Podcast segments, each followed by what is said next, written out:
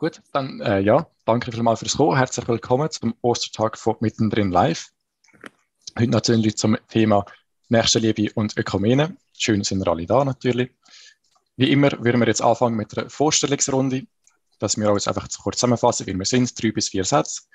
Und dann nachher würden wir weitergehen, weil, ich, weil sich das anbewährt hat, dass ich geschwind einen Input gebe. Dann haben wir jetzt heute noch eine spezielle Ausnahme, dass Claire dann auch noch selber einen Input gibt, wo uns dann gerade auf Diskussion hinleiten. Und dann können wir eben genau gerade mit der offenen Diskussion anfangen. Genau. Also dann würden wir doch anfangen mit der Vorstellungsrunde. Ich bin der Florin Rohwider, der Host heute vom heutigen Abend. Ähm, gleichzeitig auch Redaktor von Mittendrin Live. Ich schaue einfach, dass Artikel immer aufgeschaltet, aufgeschaltet werden und dass auch Artikel reinkommen. Ich bin Theologiestudent im vierten Semester und einfach an diversen Orten freiwillig mit dabei, vor allem eben in der Kirche. Genau. Dann würde ich das Wort doch gerade weitergeben an dich, Claire.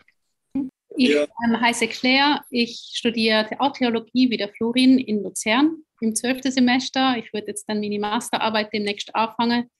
Und ähm, ich studiere aber auch viele Musik C und ich habe mich vorher in der Kunst aufgehalten, bevor ich zur Theologie und zur Musik gekommen bin. Danke vielmals. Dann werden wir doch weitermachen mit dem Kerem. Ja, mein Name ist Kerem Adügisel. Ich bin Vorstandsmitglied im Verein Arachman mit Vernunft und Hingabe, bin Initiant und Mitgründer vom Verein und bin Theolog mit Spezialisierung auf Koranexegese. Ja, ich habe zuerst etwas anderes gemacht, nämlich Mathe studiert mit Informatik. Arbeite auch als äh, Centerleiter bei der SBB. Also habe da ähm, ein breites Interessenspektrum, bin sozusagen ein bisschen der Nerd, überall unterwegs sozusagen. Ähm, und bin noch als Seelsorger tätig. Ja cool, also auch ein breites Spektrum in dem Fall haben. Danke vielmals. Dann werden wir weitermachen mit der Marina. Ich bin Marina Zeller. Ähm, ich studiere Theologie in Luzern im zweiten Semester. Und ich mache für mein Leben gerne Musik und bin auch an verschiedenen Orten freiwillig engagiert in der Kirche. Dankeschön. Gut, dann machen wir doch gerade weiter mit unserer äh, mit meinem Input. Das heißt, das wäre jetzt etwas zur Ökumene. Äh, ich habe einfach mal, natürlich immer, wie immer mit Wikipedia angefangen und mal angeschaut, was es da, was dort so steht. Und da hat es gerade von Anfang an so eine Einteilung in vier Begriffe. Und ich würde sagen, ich tue dir jetzt mal vorstellen, was es überhaupt heißt, eben Ökumene. Das Ganze hat nämlich angefangen mit der Eukumene. Das heißt noch der griechische Begriff im Neuen Testament. Das hat damals noch so viel geheißen wie die ganze bewohnte Erde oder eben, also heißen alle Menschen, die auf der Erde wohnen, irgendwie so, also es geht um die Ganzheit, aber auch irgendwie um das Ganzheit von Menschen, also so das Menschengebilde irgendwie. Das hat dann auch im Neuen Testament so eine Bedeutung angenommen oder wird mindestens heute auch gerne so übersetzt, dass es dann die Gesamtheit der Christen bedeutet, nicht nur von der, oder eben, also weniger als nur Menschen, sondern auch die Christen. Obwohl man eigentlich sich auch wieder theologisch streiten wenn man zum Beispiel sagt, ja, der Paulus, der ist doch dafür, dass jeder Christ oder jeder Mensch ein potenzieller Christ sein kann und so weiter und so fort. Ähm, genau. Aber das ist so eigentlich der ganze Ursprung von dem Begriff. Und der prägt natürlich auch ja, unsere Welt noch bis heute, also 2000 Jahre später. Zum Beispiel eben natürlich über die ökumenische Bewegung, die ist im 20. Jahrhundert besonders stark aufgekommen. Ähm, das ist jetzt einfach, oder dort ist es so darum gegangen, dass man sich gegenseitig tolerieren innerhalb oder zwischen den Konfessionen. Besonders eben hat das angefangen mit den Katholiken und Reformierten oder den, den, ähm, den Protestantischen.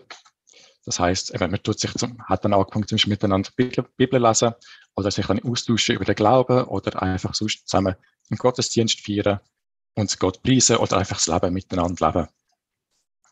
Dann hat sich das auch mit der Charta Ökumenica eingeschlagen. Im 2001 ist das gewesen. Also, das sind einfach sehr viele höhere Tiere gewesen, was Chile angeht, wo dann miteinander sich für Einheit, Gemeinschaft und Verantwortung in der Gesellschaft eingesetzt haben. Und wenn die unterschrieben haben, so in dem Sinn, ihr verpflichtet uns dazu, um die Werte zu unterstützen.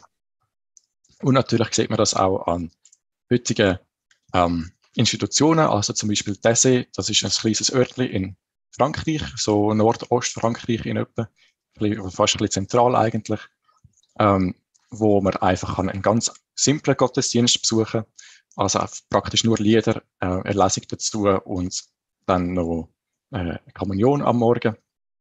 Und sonst wird einfach wirklich nur gesungen, gesungen, gesungen. Und dann, wenn man außerhalb von der Andacht oder von dem Gottesdienst ist, kann man natürlich wieder sehr viele Leute kennenlernen und sich austauschen und so weiter. Also heute auch unter Jugendlichen extrem beliebt. Dann gibt es noch einen Begriff mit der abrahamitischen Ökumene. Das ist ein Begriff, der prägt ist von wieder zwei katholischen Theologen. Ähm, ja, irgendwie sind die katholischen Theologen da sehr, sehr darauf erpacht, auf die äh, Begriffsdefinitionen und so weiter. Das heißt, die haben natürlich dort den Abraham ausgemacht und haben ihn jetzt auch gesehen als, sagen wir mal, Stammesvater von, drei, von den drei abrahamitischen Religionen. Das heißt eben von dem, vom Judentum, vom Christentum und von den Muslimen. In dem Sinn, dass Abraham natürlich als Stammesvater vom Volk von Israel gesehen wird. Oder, das heißt, der Juden und der Christen kann, wenn man will, als ihre Nachfolger kann anschauen oder als ihre, ihre Abtrünnigen oder Nichten und Neffen, wie, immer, wie auch immer. Ähm, und dann hat man gleichzeitig noch Muslime, die dann vom Ismail sollen abstammen, was dann sein Sohn, also Abraham sein Sohn gewesen wäre, sein ältester Sohn. Genau. Und dann haben wir noch zum Schluss die vertikale Ökumene. Den Begriff habe ich überhaupt noch nicht kennt vorher. Auch wieder vom katholischen Theologen, vom Ottmar Kiel, ausgearbeitet. Ähm, dort geht es um den Dialog von polytheistischen Religionen.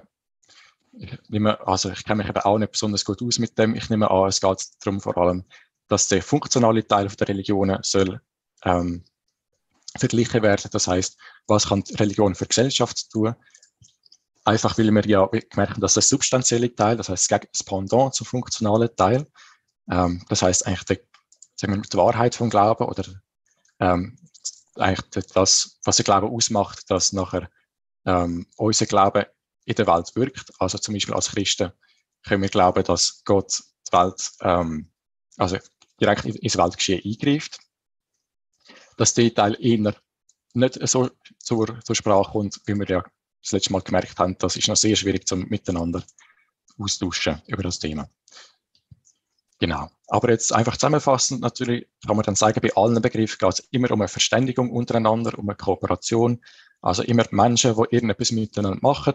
Das heißt, sie finden sich in einer gemeinsamen Basis, entdecken gemeinsame Werte und dann auf mit der Basis, also mit diesen Wert als Basis etwas Neues aufbauen. Das verlangt natürlich wiederum, dass man Pluralität feiert, also dass man akzeptiert, dass die eigene Religion vielleicht nicht die einzige wahre ist und dass die anderen Religionen oder Konfessionen und Glaubensrichtungen ähm, auch einfach selber einen Wahrheitsanspruch haben, also etwas, eine Wahrheit können aussagen, wo die eigene Religion so nicht kann aussagen.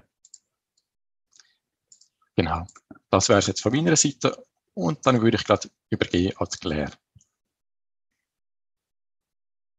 Genau, vielen Dank, Florin. Das ist sehr, sehr spannend gewesen. Ein guter Aufschlag, sage ich jetzt mal. Ich habe so überlegt, wie kann ich die Begriffe nächste Liebe zusammenbringen mit Ökumene und habe mir überlegt, nächste Liebe ist eigentlich so, ich sage jetzt mal, der größte gemeinsame Nenner, wo wir haben, weil das bezieht alle Menschen mit ein, also ganz unabhängig davon, ob sie religiös sind, ob sie nicht religiös sind oder welche Religion sie haben. Und es richtet sich damit eigentlich an alle Menschen.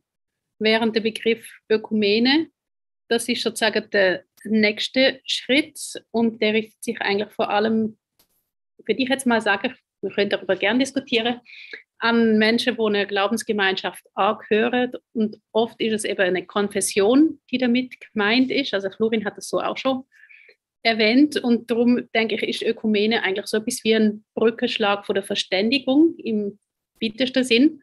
Und ich bin aber ganz fest davon überzeugt, dass man nicht mit einer Einheit kann argumentieren, obwohl das das Wort Ökumene auch umfasst, sondern es geht eigentlich um die identitätsstiftenden Unterschiede, wo man darf, sollte und auch müsste können belassen. Also nicht alles irgendwie gleich machen, sondern dass man eigentlich sehr spannend ist, dass es ganz unterschiedliche Religionen gibt. Das hast du auch gesagt mit der Vielfalt, wo man eben eigentlich erhalten möchte und nicht probiert, nur der gemeinsame Nenner zu finden und dann nur noch über das redet, was die Gemeinsamkeiten sind. Und doch ähm, probieren eben die verschiedenen Mitglieder von verschiedenen Konfessionen sich im Dialog rücksichtsvoll zu bewegen. Und ich glaube, das ist die große Kunst, weil vielleicht weiß man nicht genug und dann redet man irgendwo in eine Tür rein, wo man vielleicht ja, gar nicht ahnt, was man da anstößt. Und das ist, glaube ich, auch wichtig, ähm, dass man rücksichtsvoll miteinander ist, auch wenn man Fehler macht. Und das gehört sicher dazu. Und darum ist das Ganze eigentlich ein Kunststück, was wir jetzt heute Abend vorhaben. Also jetzt gibt es ganz viele Stichworte, Begriffe, wo man kann anknüpfen, widersprechen oder vielleicht auch eigene Erfahrungen erzählen, wo man mit Ökumene gemacht hat. Ich möchte euch das Wort übergeben. Vielleicht hat jemand gerade eine Begegnung, von der möchte erzählen. Ja, ich will sonst etwas geschwind sagen zur, also ich finde auch einfach zur eben Ökumene allgemein, jetzt können wir das Spiel spielen oder zwischen Ökumene und Nächstenliebe. Ähm, ja, ähm, eben ist jetzt die Frage, oder, was heißt Ökumene? Für mich ist jetzt also wirklich, oder nur schon, vielleicht bin ich jetzt schon beeinflusst, weil ich den Wikipedia-Artikel gelesen habe. Ähm, aber für mich eben ist das auch etwas so grundsätzlich ein religiöser Dialog. Also, dass man sich ähm, auf religiöse Konfessionen oder ähm, einfach Institutionen und einfach Religionen allgemein beschränken in dem Sinn, aber dann halt versucht, besonders auf der, ähm, sagen wir, auf einer religiös informierten Ebene zu diskutieren in dem Sinn. Und dann sehe ich eben die nächste Liebe als etwas viel Größeres, ähm, eben eigentlich etwas, wo, wo zwischen allen Menschen irgendwie stattfindet und dazu muss man nicht irgendwie dazugehören wie irgendwo oder ähm, irgendwo nicht. Genau. Ja, aber ich frage mich jetzt halt auch, ob jetzt ähm, die Ökumene zum Schluss, also ob, die, ob jetzt, man kann auch sagen, dass Atheisten zum Beispiel, ähm, mit ihnen könnte einen ökumenischen Dialog einleiten. Das wäre jetzt noch eine spannende Sache, weil die sind ja auch äh, eine Nicht-Glaubensgemeinschaft, also so. Äh, und das wäre daher auch noch spannend, zum, zum sich fragen, vielleicht wäre das dann auch spannend für die, Form von, Vertik von einer vertikalen Ökumene nach dem Ottmar Kehl, da eine Basis zu finden, miteinander zu reden. Weil das ist ja sicher auch wichtig fürs Leben untereinander. Ja, oder was meint ihr dazu? Findet ihr das nötig? Ich denke, es ist sehr spannend, mit säkularen Menschen zu reden, weil das passiert. Also, ich probiere mich möglichst nicht über religiöse Fragen zu äußern, wenn ich weiß, dass jemand Atheist ist. Aber es passiert automatisch. Also, es geht nicht lang, dann ist man bei solchen Themen. Und das sind dann immer Themen, wo ich finde, sehr spannend sind, weil man sehr respektieren muss, dass meine Ansicht genauso eine Ansicht ist wie die von meinem Gegenüber, sonst gelingt das Gespräch nicht. Also ich muss mich selber so wie zurücknehmen in meiner Überzeugung, dass mein Glauben eine Substanz hat, weil das ist eine persönliche Erfahrung. Und trotzdem muss ich auch meinem Gegenüber die Erfahrung lassen, dass er die Begegnung nicht hat oder gemacht hat, wo ich gemacht habe. Und manchmal bewegt man sich dann aufeinander zu und manchmal führt das in haarsträubende Diskussionen. Ich weiß nicht, welche Erfahrungen ihr gemacht habt. Ich kann mit dem durchaus anschließen. Es ist ähm, sehr wichtig, dass man weiß, dass meine Erfahrungen, dass ich von dem nicht auf andere schließen kann und von anderen nicht auf mich. Also ich kann eigentlich nur mich annähern. Und äh, so verstehe ich eigentlich auch den Dialog, ähm, dass das Annäherung ist, egal in welchem Thema per se.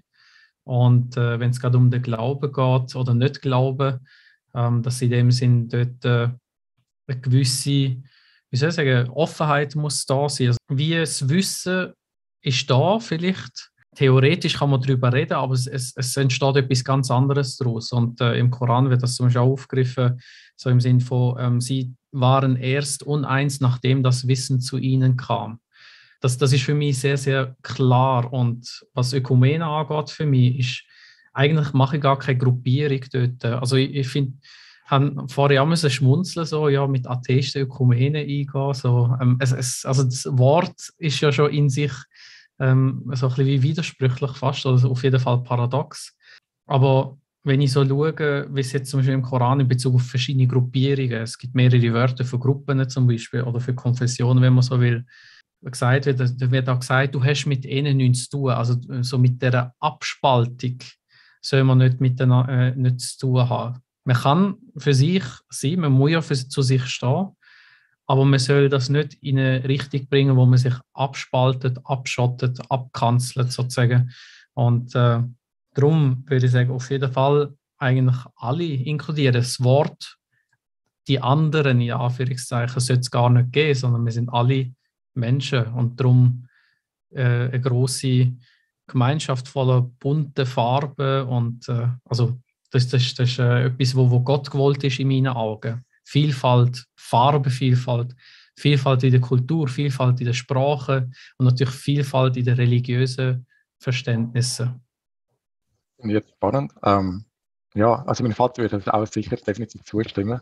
Ähm, oder ja, er würde, er sogar noch weitergehen, würde ich sagen, weil er ist jetzt ähm, eigentlich reformiert aufgewachsen, aber jetzt bei uns in der katholischen Pfarrei als, ähm, als Pfarreirat dabei, also eigentlich in der, in der Exekutive mit dabei, äh, oben, also immer recht weit oben ein Glied in der, in der Kirche.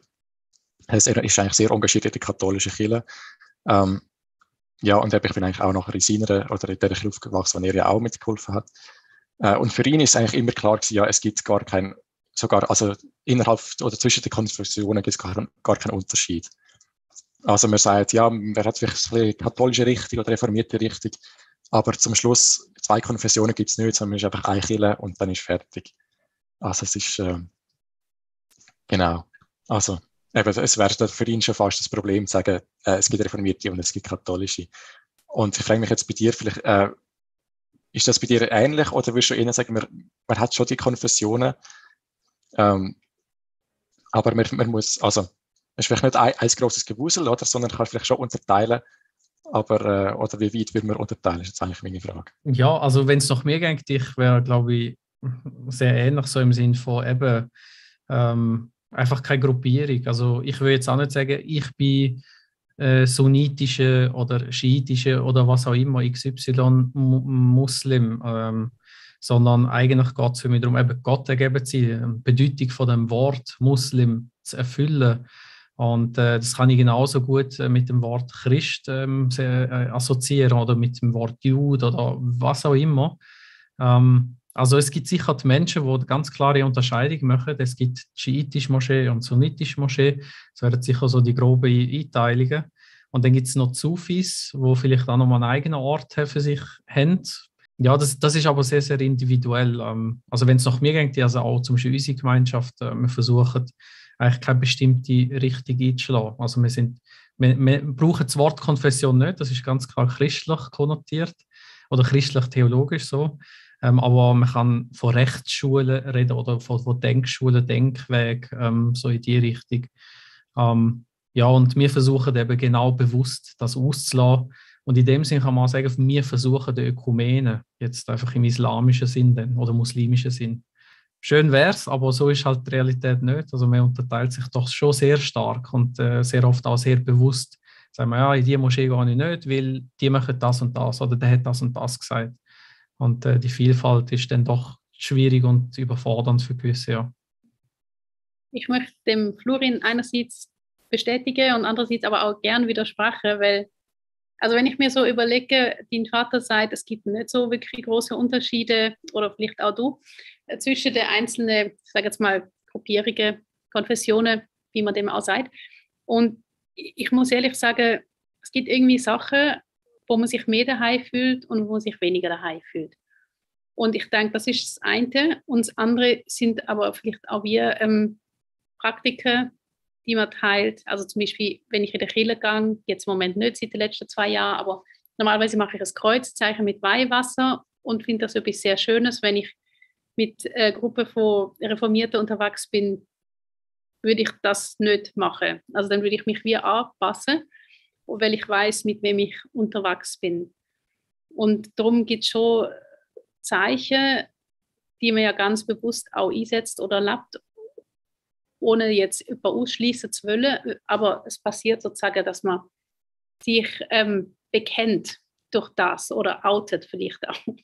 Oder zum Beispiel, wenn ich mit einer Theologengruppe am Tisch sitze, geht es nicht lang, dass irgendjemand sagt, oh, es ist gerade Fastenzeit, ich darf kein Dessert. Oder dass jemand das Tischgebet spricht und ich spreche bewusst kein Tischgebet, weil ich nicht Leute ausschließen will, die kein Tischgebet sprechen. Also ich tue mich sozusagen anpassen. Und das finde ich eben interessant, dass man irgendwie eigentlich, aber im Grunde genommen ist es schon, der Unterschied ist viel kleiner, als man denkt. Und das finde ich, spürt man besonders in TC weil da hat es wir Stellvertreter vor allen den Religionen, also es gibt Ikonen aus der ähm, orthodoxen Tradition, aber es gibt auch Elemente aus dem katholischen, aus dem evangelischen Bereich. Und ich finde eigentlich das spannend, wenn man die Bereiche zusammennimmt. Und ich habe mich eigentlich immer als Christin verstanden, wenn ich in TC bin. Und dann ist es eigentlich mir überhaupt nicht wichtig, dass ich gerade auch noch katholisch bin. Ich gehört es auch einfach so zum äh, identitätsbildenden Prozess dazu, oder? Dass man so, man wächst halt vielleicht neu mit auf oder man ist halt in einer Konfession so oder irgendwo in einer, in einer Glaubensgemeinschaft, sagen wir so, oder? Dabei. Ähm, fühlt sich dort halt wohl, macht, macht die, die Riten, die man dort halt gern ähm, und fühlt halt eine gewisse Zugehörigkeit. Ja, die man halt gegenüber anderen vielleicht weniger, oder in dem Sinn. Dann, das ist halt das Problem, das man dann zum Schluss hat, oder? Ja, also eben, wenn ich dann mit zum Beispiel ja, als Katholik mit Reformierten unterwegs bin, dann haben sie vielleicht eben, oder wie du gesagt hast, mit den Kreuzzeichen, man macht das dann vielleicht nicht, wenn man in die Kirche kommt. Ähm, und fühlt sich eben vielleicht auch dementsprechend auch nicht zugehörig zu der Gruppe, wo man dabei ist. Aber wenn man dann eben, das ist dann wieder das Problem, oder? Dass man wieder so viel eigentlich, ähm, also dass man so viele Ähnlichkeiten hätte, oder? Und einfach, ich finde, ein bisschen zu wenig darauf aufgebaut, weil sie einfach, vielleicht liegt das an unserer menschlichen Natur, dass wir so, viel, so fest auf die schauen, auf die Unterschiede. Und meine Frage wäre jetzt, wie können wir jetzt die, die oder wie können wir mehr auf diese Gemeinsamkeiten aufbauen und weniger auf den Unterschied? Haben wir da vielleicht auch in der Praxis schon Möglichkeiten, oder? Ja.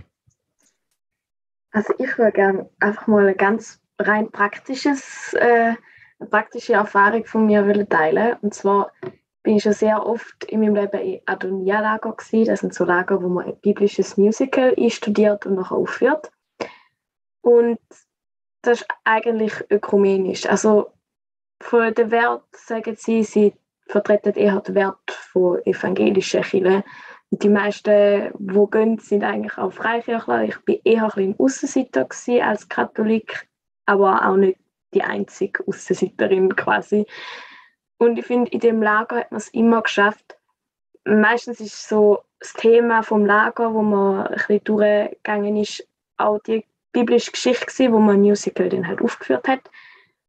Und man hätte dann sowieso so große gemeinsame Nenner gefunden. Und klar, ich habe dann vielleicht kein Kreuzzeichen oder so gemacht, also mich auch ein Stück weit angepasst. Aber gemerkt, da herrschen eigentlich so viele Gemeinsamkeiten und trotzdem sind einmal mega viele Diskussionen entstanden. Hey, weißt du eigentlich anders bei dir? Recht viele Leute haben mich immer gefragt, wie ist das denn so in der katholischen Kirche? Und ich glaube, in so einem Moment trägt man dann in Dialog, wo man auch mal sagen kann, okay, die Sachen sind bei uns anders wie bei euch, aber irgendwie klingt das bei euch auch noch interessant. Und eben ist dann vielleicht auch der Aspekt, wo fühlt man sich ein bisschen mehr daheim. Aber ich glaube, also ich habe jetzt vor allem über die christlichen Konfessionen ähm, geredet, aber ich glaube auch mit anderen Religionen kann man sehr gut auch gemeinsame Nenner finden, ohne dass man sich komplett muss verstellen und ohne dass man so sein, seine eigene Heimat, seine eigene Identität muss irgendwie loswerden, finde ich. Ja, das, das finde ich mega wichtig, was du gesagt hast, Marina, ähm, mit der eigenen Heimat. Ähm, ich, ich, ich sehe da auch ganz starke Verwurzelung von, von, als, als Individuum in irgendeiner, irgendeiner Tradition drin oder auch Kultur. Ähm, das spielt alles eine große Rolle. Und ich denke, so wenn ich jetzt über die nächste Liebe würde, ähm, signieren, dann in dem, in dem Rahmen würde ich sagen, es ist eben auch ein Zeichen davon, dass man Rücksicht nimmt, dass man eben, eben wenn, man, wenn man weiß, es gibt Leute, die haben so ein Tischgebet äh, vielleicht nicht so gern oder eben das Kreuz machen könnte vielleicht irritieren. Oder jetzt, ja, wenn ich zwei, drei Sachen will machen dann das will irritieren, dass man Rücksicht kann nehmen aufeinander.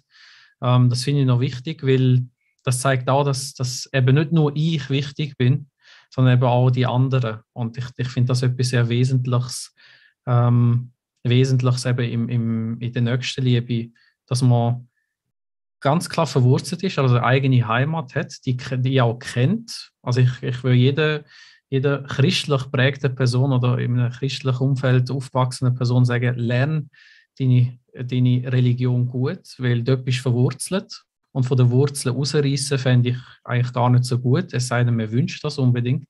Es kann ja vielleicht auch etwas anderes noch dahinter sein. Ähm, und dann aus dem heraus ähm, ist der Dialog auch viel ertragreicher, habe ich das Gefühl. Also, wenn ich gut einigermaßen sicher bin und gleichzeitig offen bin, weil eben man kann in dem Sinn Gott ja nicht komplett erfassen. Das wäre ja sonst der Anspruch, wenn man sagt, ich habe alles verstanden.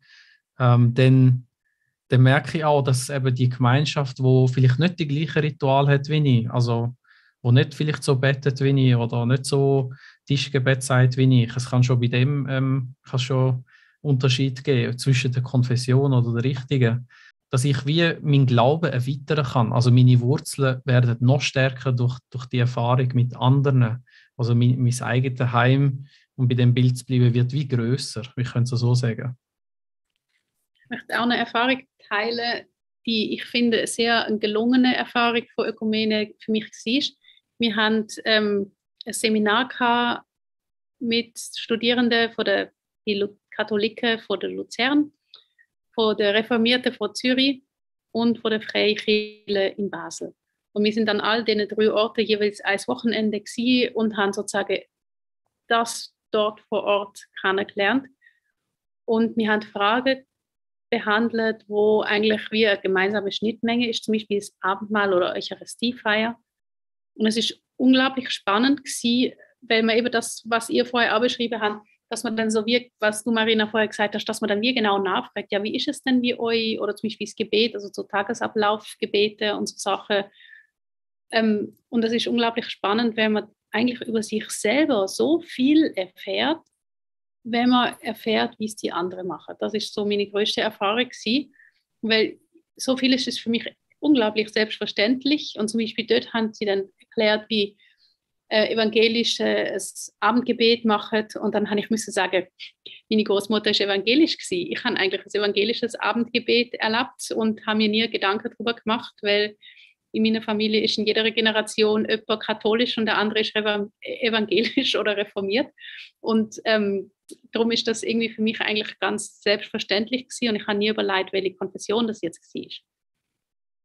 Ja, das ist mir jetzt auch ähnlich gegangen. Also ist, oder ich finde, zum Schluss ähm, merkt man vielleicht auch, dass das der Unterschied innerhalb der Konfessionen genauso groß ist, mindestens wie und zwischen den Konfessionen. Oder? Also das ist, äh, ich bin ja eben Kanton Zürich aufgewachsen, Zwingli-Kanton. Ähm, die katholische Kirche bei uns ist immer noch ex extrem prägt natürlich vom Zwingli. Das heißt, äh, es ist eigentlich so einfach wie möglich und trotzdem katholisch, so katholisch wie möglich. Also man versucht es irgendwie zu vereinen. Es klappt noch relativ gut. Jedenfalls, ja, ich bin nicht aufgewachsen. Ähm, genau, und dann bin ich mal auf Chur in den Gottesdienst mit dem alten Bischof. Äh, und, und das hat mich halt wirklich vom Sockel gehauen. Also, ich habe dann gemerkt, okay, so kann man also auch noch katholisch sein.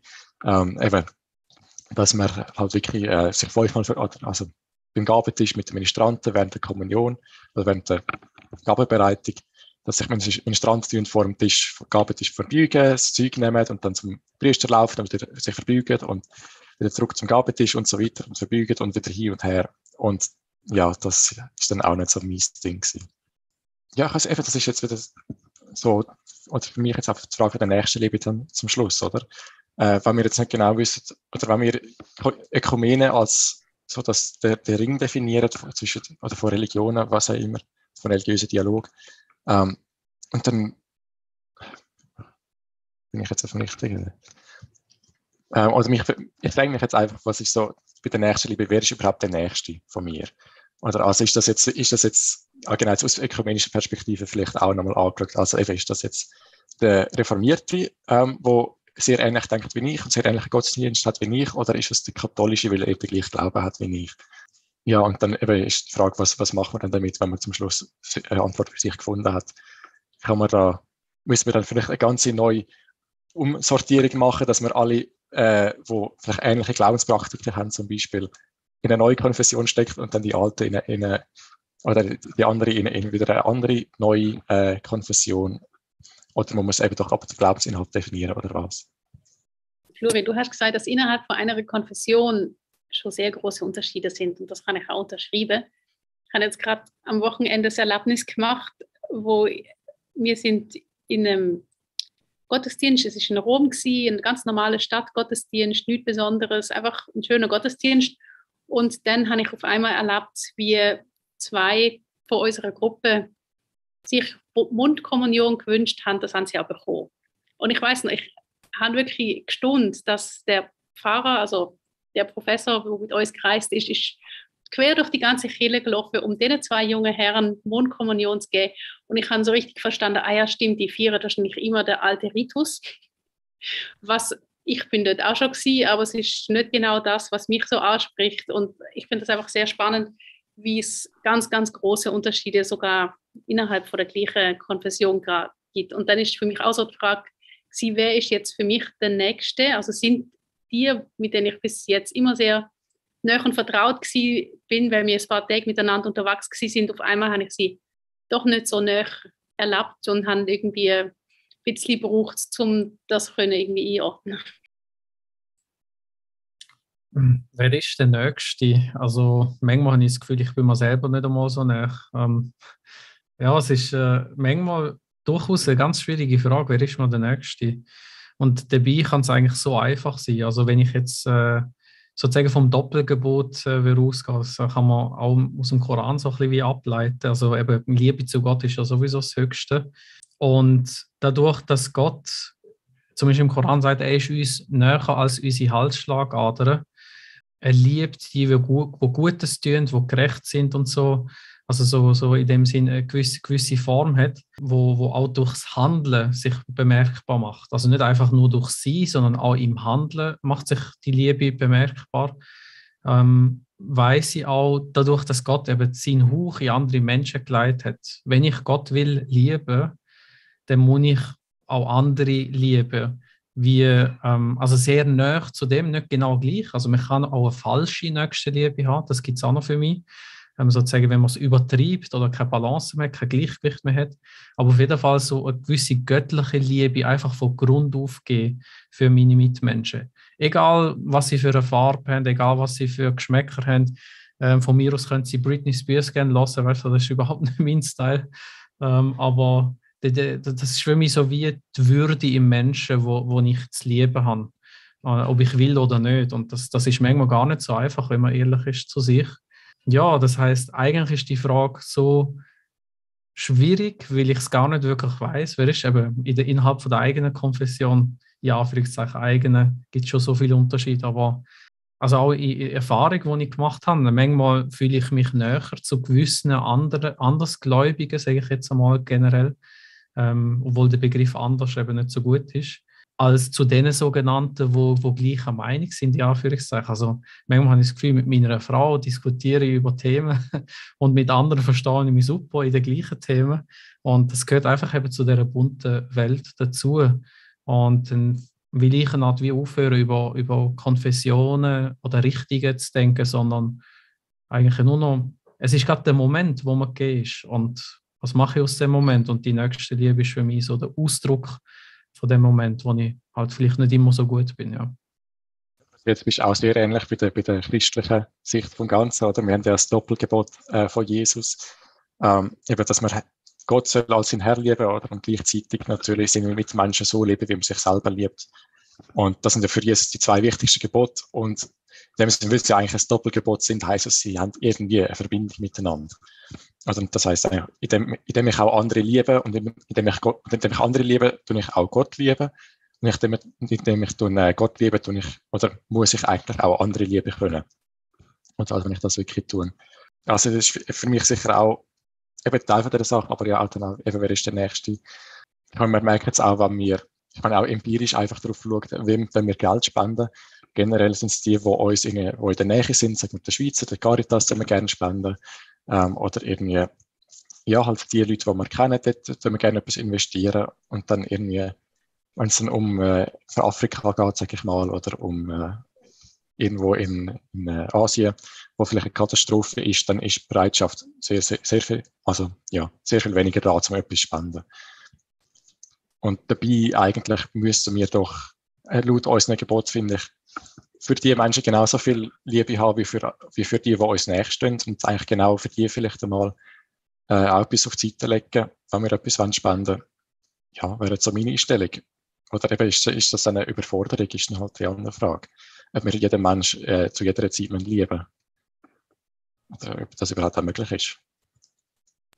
Genau, ich denke, es gibt ja auch die Formulierung vom Nächsten und damit ist eigentlich schon auch jemand gemeint, wo irgendeine gewisse Beziehung hat zu der Person. Also ich denke zum Beispiel, ein Mensch, der mir gegenüber tritt und mit dem ich vielleicht große Schwierigkeiten habe, kann genau mein Nächster sein, weil er mir näher ist. Und es kann sein, dass das in Rom zum Beispiel habe ich jetzt vor unserer Unterkunft hat es auch Obdachlose gegeben, wo, also es gibt viele Obdachlose, wo ich auch gemerkt habe, dass das lädt mich nicht einfach so unberührt, wenn ich reingehen kann ins Haus. Aber ich kann jetzt auch nicht einfach die Tür auf, aufmachen und alle reinlassen. Also es, es gibt wie immer Grenzen und auch das, der Moment vor der Überforderung, das ist völlig klar, dass man unmöglich allen kann helfen und trotzdem irgendwo muss man auch oder wird man auch anfangen und meistens sind das auch Personen, die einem entgegentreten, mit denen das nicht so leicht fällt. Also wenn jemand genau gleich ist wie ich, dann ist das vielleicht einfacher, wie wenn jemand vielleicht Eigenschaften hat, mit denen ich Schwierigkeiten habe. Ja, also ich sage, Bibelwissenschaften.de zum Beispiel würde da auch noch zustimmen. Also habe ich auch noch mal nachgeschaut, was es so für Ideen von Nächstenleben gibt. Und ähm, eben die haben dann gefunden, oder als eine These ist eben, dass das nächste Liebe soll heißen, man soll ähm, eben nicht unbedingt gerade die nächste nächste Liebe, sondern auch einfach gleichzeitig in der Gesellschaft das Wirken machen, oder? Also, dass man in der Gesellschaft ähm, etwas aufbaut, dass sich dann andere Leute auch können geliebt fühlen also, dass man, oder dass man einfach ein Sozialwesen aufbaut, eigentlich in dem Sinn. Das muss nicht heißen, dass man unbedingt zu jeder Person individuell muss ähm, dass man sie nicht individuell muss lieben und nicht unbedingt muss mit jeder Person eine Beziehung aufbauen, sondern man kann dann eben wie ein Netz aufbauen und dann auch sich auch darauf verlassen, dass die anderen Christen auch ein Netz aufbauen oder die anderen Muslime und oder eben die, wo man äh, Konfessionen, wo man, wo man nicht nennen, also, also alle Gläubigen und alle anderen Menschen auch noch. Also in dem Sinne ist eigentlich Nächstenliebe, du wirst auch noch ein Vertrauen abverlangen, oder nicht? Also, dann haben wir jetzt auch noch gerade eine Frage aus dem Chat bekommen. Genau, nämlich, ob jetzt die Evangelische Allianz, äh, also jetzt kommen wir wieder zurück zur Ökumene, ähm, auch zur Ökumene kann gehören. Ähm, das heißt eben, also das ist schon vor einer Weile gestellt worden, die Frage, darum ist jetzt, können wir sie vielleicht schon besser beantworten. Ähm, genau, weil das heißt, die, Evangel die Evangelische Allianz ist ein Zusammenschluss von vielen Freikirchen und die werden ja je nachdem nicht von der einen oder anderen Landeskirche anerkannt und so weiter. Äh, ist ja manchmal immer ein bisschen hin und her. Genau, also gehören die auch zur Ökumene. Ich würde jetzt sagen, mit dem, was wir heute gehört haben, oder heute besprochen haben, wäre es ganz klar ein Ja. Heißt, weil es sind einfach Gläubige, die gehören irgendwie dazu. Ähm, und natürlich auch darauf, was man jetzt für den Ökumenenbegriff fasst. Aber jetzt so mit unserem gehören die definitiv dazu. Oder was? Also ich denke eben, sie machen ja etwas richtig. Das ist ja das Spannende. Also zum Beispiel, ich meine, ich bin mal im Gottesdienst von ICF zum Beispiel gewesen und habe jetzt nicht das Gefühl gehabt, ich muss jetzt immer dort hingehen. Aber es hat mich sehr berührt und es hat also etwas mit mir gemacht. Und genauso auch in dem freikirchlichen Gottesdienst, wo ich in Basel dabei war, bin, wo mehr so Worship ist und irgendwie ganz andere Lieder, wo mich sehr berührt haben, wo mich sehr irgendwie, es hat auch etwas mit mir gemacht und trotzdem, ja, ist es jetzt nicht so, dass ich meine Konfession drum andere wird, obwohl es mir sehr, sehr, sehr viel bedeutet hat oder gefallen hat. Und, und das ist ja eigentlich das Spannende. Und ich meine, jeder hat irgendeinen anderen Aspekt, wo vielleicht bei uns ein bisschen unterentwickelt oder unterbelichtet ist, ist vielleicht dort äh, gut und, und wieso nicht das eine machen und das andere nicht lassen. Also ich finde, das muss ich, also ich glaube, heute muss man sich nicht mehr so exklusiv entscheiden, sondern man kann sich auch bedienen an andere, ähm, ja, an andere Richtige, wo einem etwas sagen. Da wären wir jetzt eben wieder beim, beim Anfang, oder? Wo man eigentlich gesagt hat, eben, man muss sich darauf einlassen, dass, ähm, dass andere ähm, Leute oder eben jetzt Religionen, Konfessionen Wahrheitsansprüche haben, die wir so nicht vermitteln können in unserer Religion oder vielleicht sogar äh, anders, also ganz andere Aussagen sind, die vielleicht auch wahr sind. Das müssen wir uns, die Spannungen müssen wir manchmal auch aushalten können. Ähm, ja, wäre wieder genau das, oder? Das wäre, wie wir jetzt sehen, auch wieder ein äh, Ausdruck von Nächstenliebe dann zum Schluss, dass wir das aushalten. Vielleicht noch so, so als Herausforderung. Ähm, Also ich lehne mich vielleicht da jetzt ein bisschen aus dem Fenster. Ähm, wenn jetzt in der Bibel steht, äh, niemand kommt zum Vater, denn durch mich. Oder ich meine, jetzt ist da für mich schon sehr wichtig, wie mein Gegenüber den Satz versteht. Ich habe ich hab alles Mögliche jetzt erlebt im, im privaten und auch im interreligiösen Dialog. Ähm, Leute, die gesagt haben, ja, eigentlich braucht es interreligiösen Dialog nicht, weil eben, wir haben schon die Wahrheit, eben, Jesus ist der Weg und fertig. Also dann sage ich, okay, dann, dann kann, ich, kann ich nicht mehr groß reden, also Bereitschaft ist halt nicht mehr da. Ähm, oder zum Beispiel kommt das so an bei mir, ähm, signalisiert das so für mich. Ähm, aber wenn, wenn jemand sagt, ja, also für mich ist Jesus definitiv der Weg und äh, es würde mich auch freuen, wenn du den gleichen Weg würdest nehmen. Das ist klar, man freut sich immer, wenn man einen anderen zum gleichen Weg irgendwie bringt. Aber wenn man dann, ähm, eben, dort, dort ist dann für mich so der Punkt, dort fängt für mich eigentlich die Arbeit von der nächsten Liebe erst an. Das andere ist, ist recht easy, würde ich sagen. So, ja, eben, man versteht sich, ist alles gut. Ähm, man hat so vielleicht ein paar Unterschiede, aber was heißt das jetzt? Und wenn ich es jetzt zurückführe auf den Koran, also ich dürfte sehr gerne den Kommentar äh, zu dem abgeben, wie ich das jetzt aufgegriffen habe. Ähm, aber im Koran steht zum Beispiel in Surah 3, Vers 64, dass äh, mit der Gemeinschaft, mit den Leuten von, von den Schriften, also so wird das zusammengefasst und da gehören Christen und Juden natürlich auch dazu, aber ich sehe persönlich auch viele andere ähm, Religionsanhänger innen dabei, ähm, drunter, dass gesagt wird, ja, kommt herbei zu einem gleichen Wort, dass wir niemanden zum Erhalter und Herren nehmen äh, als Gott und dass wir uns gegenseitig nicht zu Herren nehmen. Also das erste ist so für mich klar, also so wie eben, ja, Gott ist Höchste, also das, mit dem können sicher fast alle Religionen ähm, so wie sagen, ja klar, für uns ja genauso. Aber der zweite Satz finde ich noch wichtig, dass wir uns gegenseitig nicht zu Herren nehmen. Und äh, das bedeutet für mich, ich muss mein Gegenüber auf der Augenhöhe sehen. Wenn ich das nicht schaffe, also wenn ich mit einem Wahrheitsanspruch komme, ich meine, ich habe eine Überzeugung, klar, aber wenn ich mit dem Wahrheitsanspruch komme und sage, ich kann die Wahrheit, und du musst eigentlich nur mir zulassen, dann widerspreche ich eigentlich zumindest dem Vers, so wie ich es verstehe. Also nicht sich gegenseitig zu Herren nehmen bedeutet keine Hierarchie. Und das ist manchmal noch recht schwierig, weil eben, das, das ist ja nicht nur für mich im interreligiösen Dialog, sondern auch generell im Dialog. Wenn man Wissen hat, entsteht Machtgefälle. Und das kann man gut nutzen oder die Macht wieder zurückgeben oder wieder zurücknehmen. Ähm, je nachdem, also muss man vielleicht sogar zurücknehmen, wenn sie von einem genommen wird oder wenn man eben ins Tiefere gesetzt wird. Und das, das ist sehr, sehr, also finde ich sehr, sehr wichtig für die nächste Liebe und Ökumene ist dann so wie eine Konsequenz daraus für mich. Habe ich mich zu fest aus dem Fenster gelehrt. Nein, es ist mein Lieblingsthema, weil also jeder, wo irgendwie das Gefühl hat, er wisse, wo die Wahrheit ist, muss ich ehrlich sagen, ich kann das gar nicht ernst nehmen weil wir wissen es alle nicht. Niemand weiß die Wahrheit. Und klar probiert man sich etwas anzunähern, wenn man auf dem Weg ist.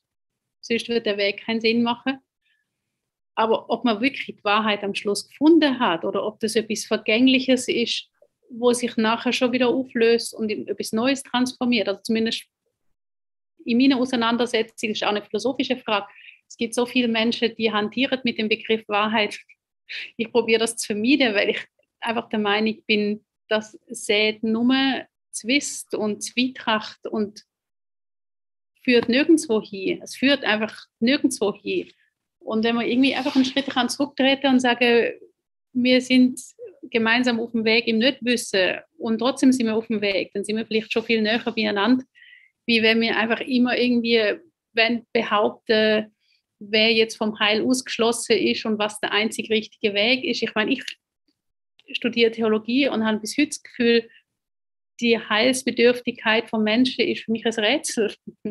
Also auch in der katholischen Religion. Ich probiere das zu verstehen und verstehe es bis heute nicht, weil was, was ist das Heil oder was ist die Rettung, wo man sich verspricht? Ist das etwas, wo in der Gegenwart geschieht? Ist das etwas, was im ganzen Leben passiert? Wird das einem immer wieder geschenkt? Ich meine, das sind das kann man nicht mit einem Satz beantworten und schon gar nicht mit der Wahrheit, sondern es ist etwas, wo immer zwischen Tür und Angeln bleibt, wo man nie kann festhalten und in dem Moment, wo man das Gefühl hat, jetzt habe ich es verstanden, ist es schon wieder weg. Also das ist meine Erfahrung.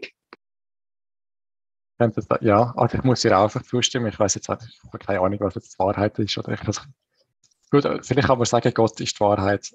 Da können wir, unter, unter Gläubigen können wir uns da noch einig sein, aber dann, wenn es so weiter soll gehen, wird es auch wieder schwierig, oder? Also, ich glaube, wirklich, sobald, sobald das Wort Wahrheit überhaupt vorkommt, hat man schon irgendwie ein Problem.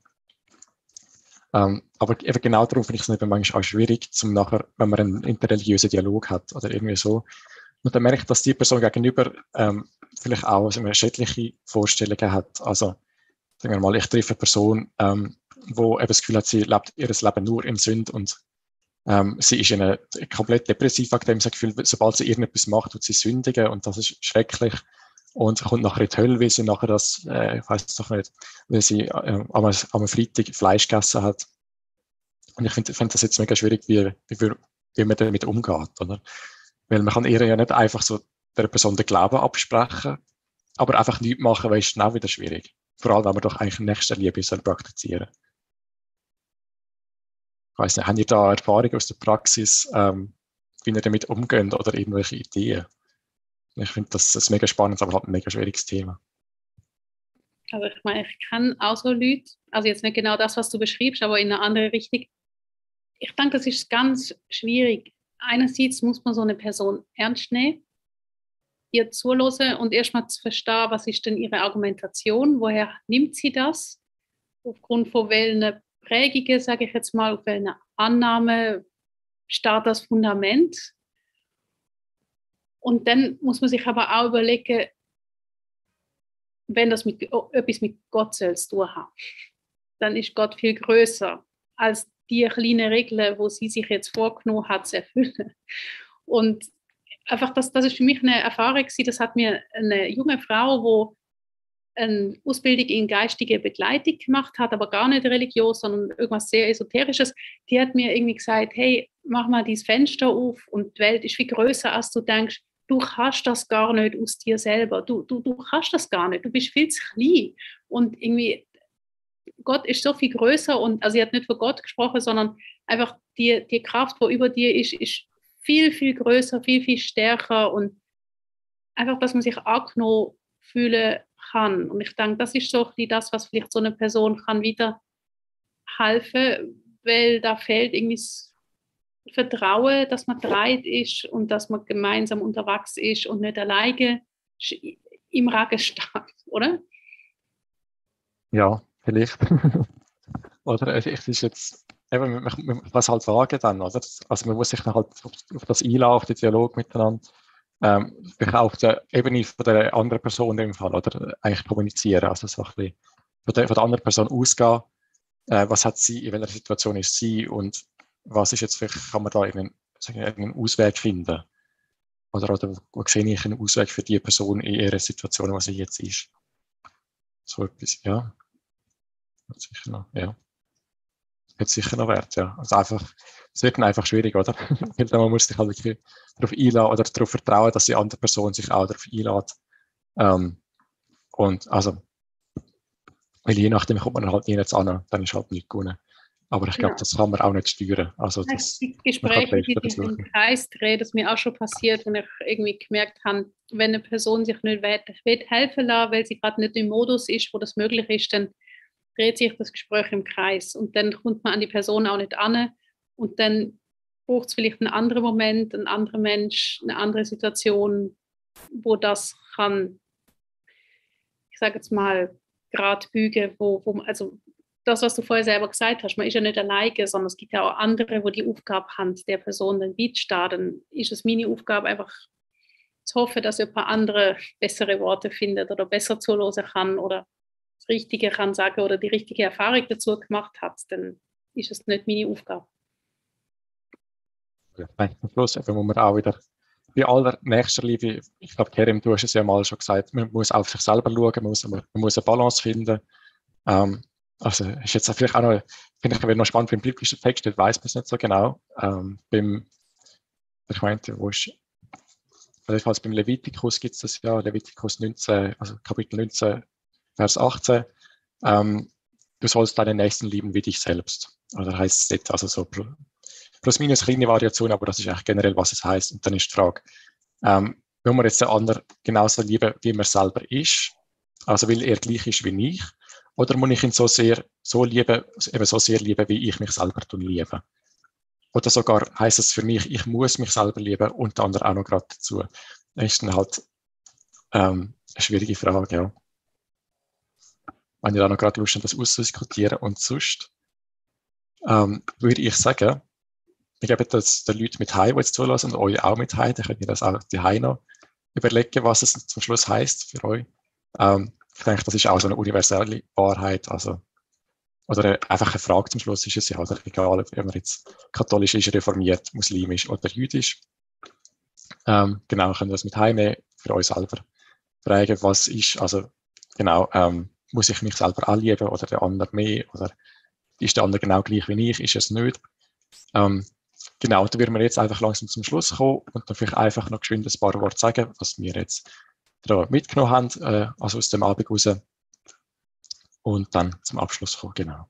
Also dann fange ich jetzt gerade an. Ähm, ja, also hat mich mega gefreut überhaupt, dass ihr gekommen sind. Ich habe es einen mega coolen Abend gefunden.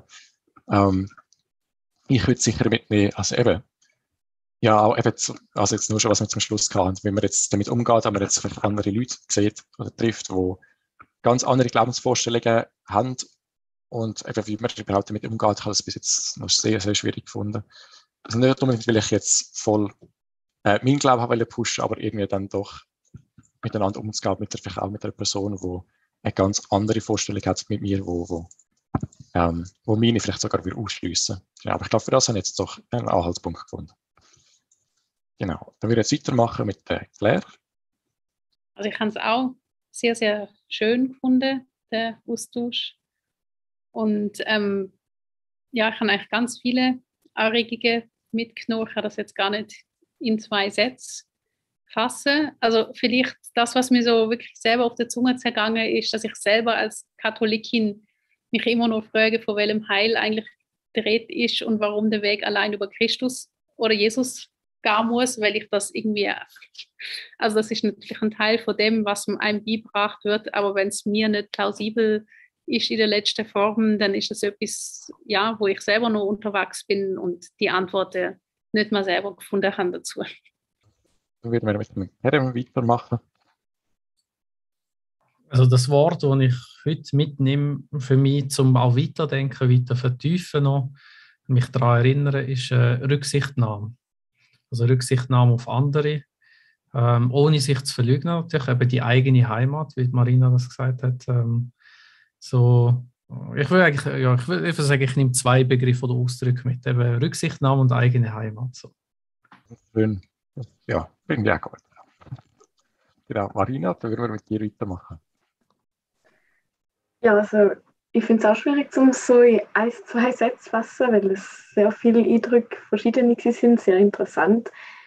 Aber wenn ich jetzt noch so einen Gedanke habe, ist so das mit der Wahrheit, dass es irgendwie möglich ist, nicht den Anspruch zu haben, dass da, wo man selber denkt, wahr ist, also dass man nicht der andere will widersprechen damit, aber dass man trotzdem einen kleinen Anspruch für sich selber darf haben, dass man selber darf denken, dass es wahr ist. Ja, genau. Danke vielmals. Also dann, danke vielmals an alle von euch, dass ihr gekommen sind. Eben wieder, wie gesagt, mega cool gewesen. Ähm, ja, wir haben jetzt nachher noch eine Afterparty, sagen wir es so, für die, die jetzt dabei sind. Aber der Livestream wird dann jetzt beendet. Wir sind am Schluss angekommen. Genau.